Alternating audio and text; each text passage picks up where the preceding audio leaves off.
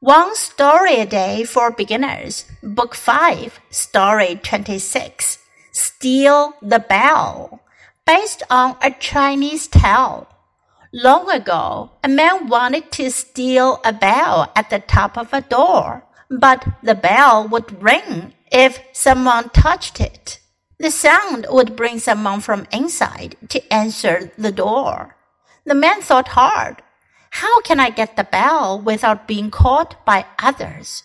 Suddenly, he had an idea. He would pluck his ears so that he would not hear the sound when he took the bell. Did it work? No, the man was caught just as he touched the bell. 这个故事，你如果听懂一些的话，就可以猜到它是什么呢 ？based on a Chinese tale，由中国的民间故事改成 steal the bell。对了，就是掩耳盗铃，盗铃，偷铃。Long ago, a man wanted to steal a bell at the top of a door. 很久很久以前，有个人他想要偷在门上面的一个铃，but the bell would ring if someone touched it. 但是如果有人碰到这个铃的话呢，铃就会响起来。The sound would bring someone from inside to answer the door。这个声音呢，会让房子里面的人呢出来开门。The man thought hard。这个人就使劲的想了想，How can I get the bell without being caught by others？我怎么样在不被别人抓到的情况下得到这个铃呢？Suddenly he had an idea。 突然，他有了个主意。He would pluck his ears so that he would not hear the sound when he took the bell.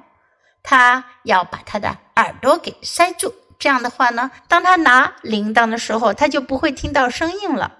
Did it work？这有效果吗？起作用了吗？No, the man was caught just as he touched the bell.